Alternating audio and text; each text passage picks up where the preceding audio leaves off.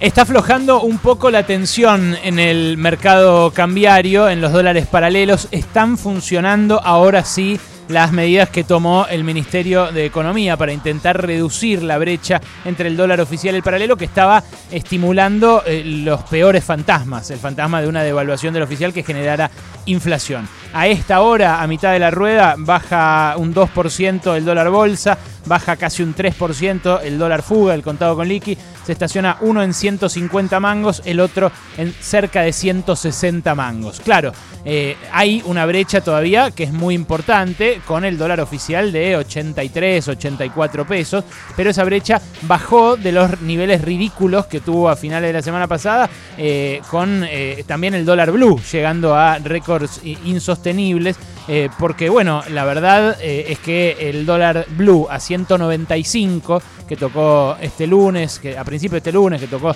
el viernes, que ahora llega a 180 pesos, 181, o los valores del dólar contado con líquido, el dólar bolsa, también de viernes o de lunes de esta semana, eran niveles ridículos.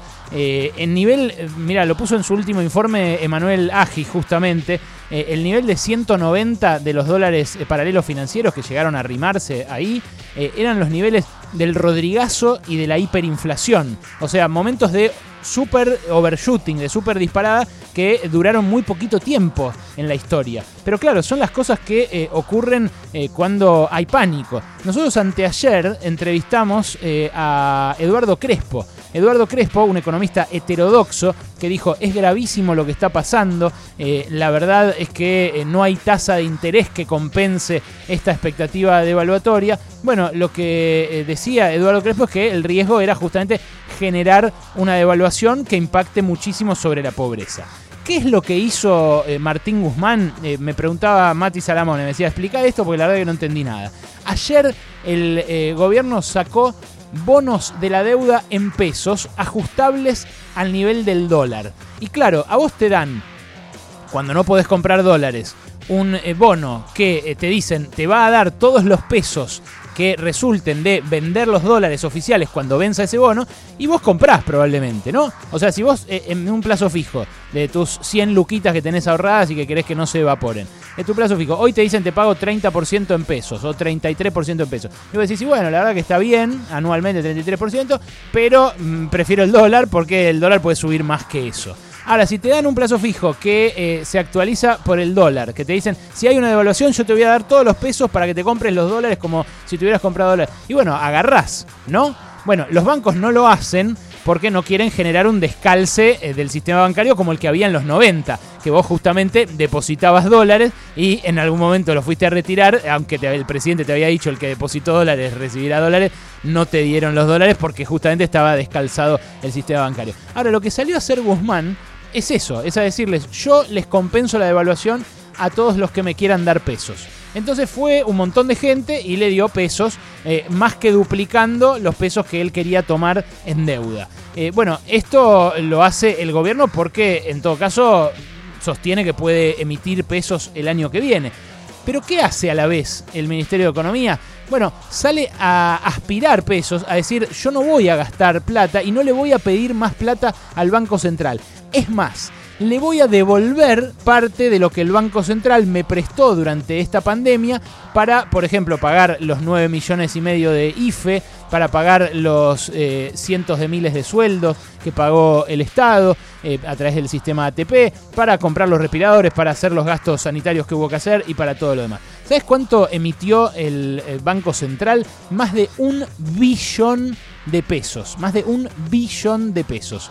¿Eso es ilimitado? Por supuesto que no es ilimitado. Es mentira lo que dicen los ortodoxos, los monetaristas, los José Luis Espert, de que toda la plata que se emite inmediatamente genera inflación. ¿Por qué? Y bueno, porque acá quedó probado. Durante este año eh, se emitió un billón de pesos y la inflación es menor que la del año pasado. ¿Por qué? Y bueno, entre otras cosas, porque se contuvo el dólar, porque se contuvieron las tarifas, porque se contuvieron algunos precios eh, regulados por el gobierno.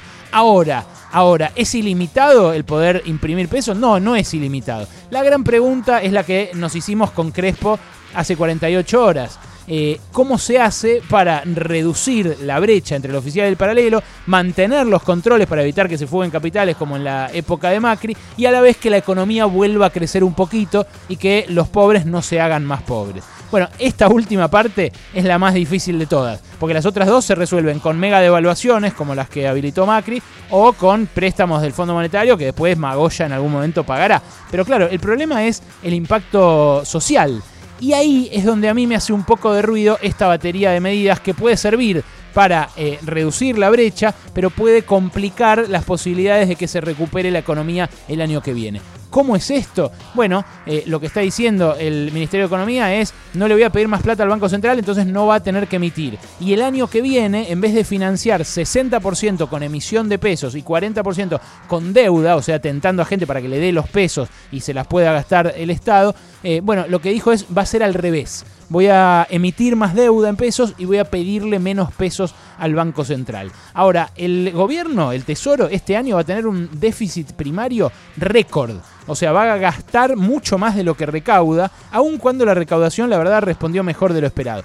Ese déficit va a ser de 7 puntos y medio del PBI. Un montón. Eh, te lo traduzco al criollo, un montón. Eh, ahora, el año que viene el presupuesto estima un déficit del 4,5% del PBI. Eso quiere decir que se va a poner muy amarrete el Estado. Que el año que viene no va a haber IFE, que el año que viene no va a haber ATP, que el año que viene no va a haber refuerzos de AUH, que el año que viene no va a haber eh, recomposición de las jubilaciones, ni de los sueldos estatales que vienen perdiendo como en la guerra.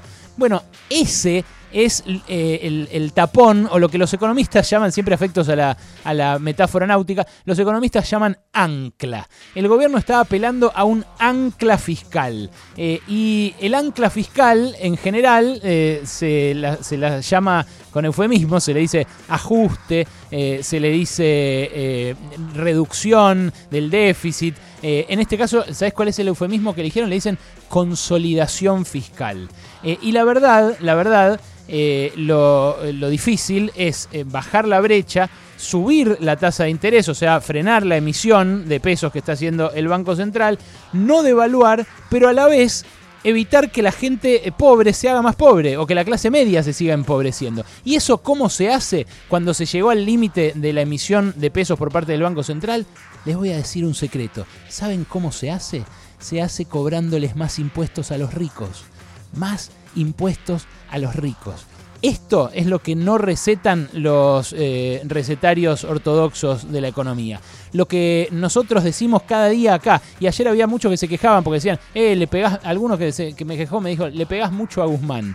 Yo no le pego a Guzmán, estoy analizando las políticas. Otro me decía, ¿no le replicaste a Ignacio Noel, al empresario que entrevistamos ayer, cuando dijo que el impuesto a las grandes fortunas sería un desastre? Bueno, yo quiero que lo escuchen a él, decir en una entrevista lo que piensa el entrevistado. Ahora, para mí, la forma, además era obvio, ¿no? Que un millonario no quiere pagar impuestos. Ahora, la gran pregunta es, ¿qué va a elegir el gobierno en esta encrucijada difícil? En un año que tiene elecciones, además, como el año que viene.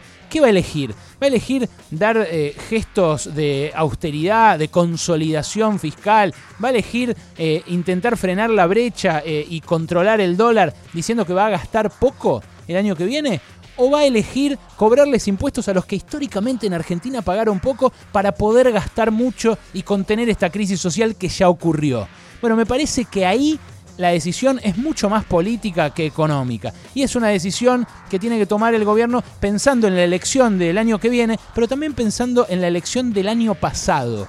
Porque es cierto, si se pone amarrete el año que viene, como parece sugerir de a ratos el presupuesto de Martín Guzmán, esto no lo escuchás en ninguna radio porque todos están de acuerdo, los economistas de la City y de los canales de televisión, la mayoría, en que se ponga amarrete con los pobres el Estado. Ahora, si se pone amarrete no tiene riesgos de perder las elecciones el año que viene y de pavimentar eh, la ruta para que vuelva la derecha prontamente al poder. Y algo peor, una pregunta más eh, incisiva o insidiosa todavía, pero que me parece que tiene que responderse el propio gobierno a sí mismo. ¿No estaría traicionando el mandato de las urnas del año pasado? ¿Lo votaron Alberto Fernández para que se ponga marrete? ¿Lo votaron Alberto Fernández para que use herramientas ortodoxas contra esta disparada del dólar? A mí, francamente, me parece que no.